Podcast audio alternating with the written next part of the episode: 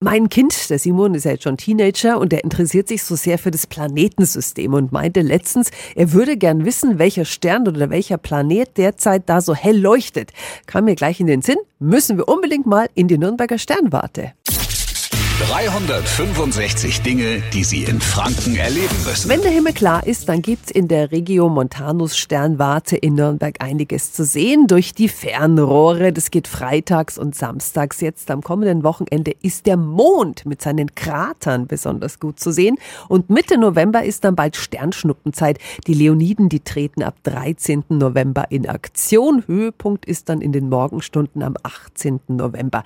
Planetenmäßig tut sich übrigens auch gerade einiges. Jupiter lässt sich dann entdecken und auch Uranus zeigt sich in seinem schicken grünlichen Outfit.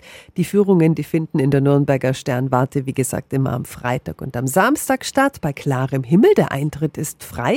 Und da gibt es zuerst einen Kurzvortrag, eine Diashow oder einen Film und danach ist dann in die Sterne gucken angesagt. Den Link zu den Terminen in der Sternwarte, den finden Sie nochmal auf radiof.de.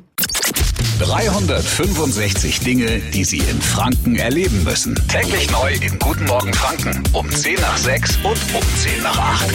Radio F.